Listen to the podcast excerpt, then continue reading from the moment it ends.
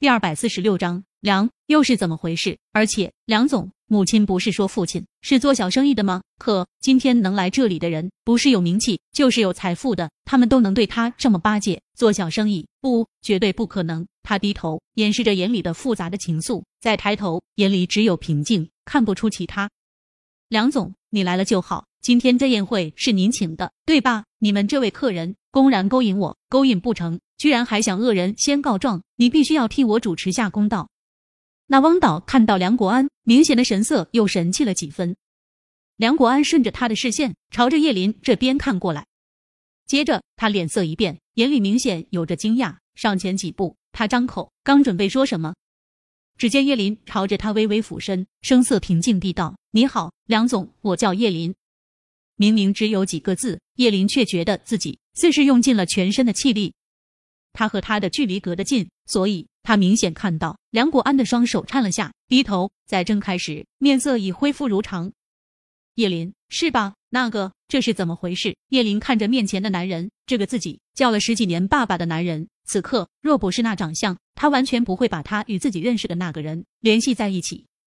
梁总想知道怎么回事，把那个监控打开看看，不就清楚了？他倒是很想看看他的父亲会不会主持公道。爸，你还犹豫什么？把他赶出去不就行了？一道女声在叶林耳边响起。他转身，眼神犀利的看向说话的那个女人。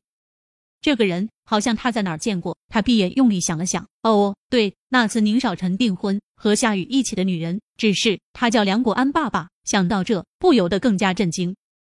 父亲有别的孩子，汪导，你说需要放吗？梁国安看着那汪导，声音蓦地一冷，出声道。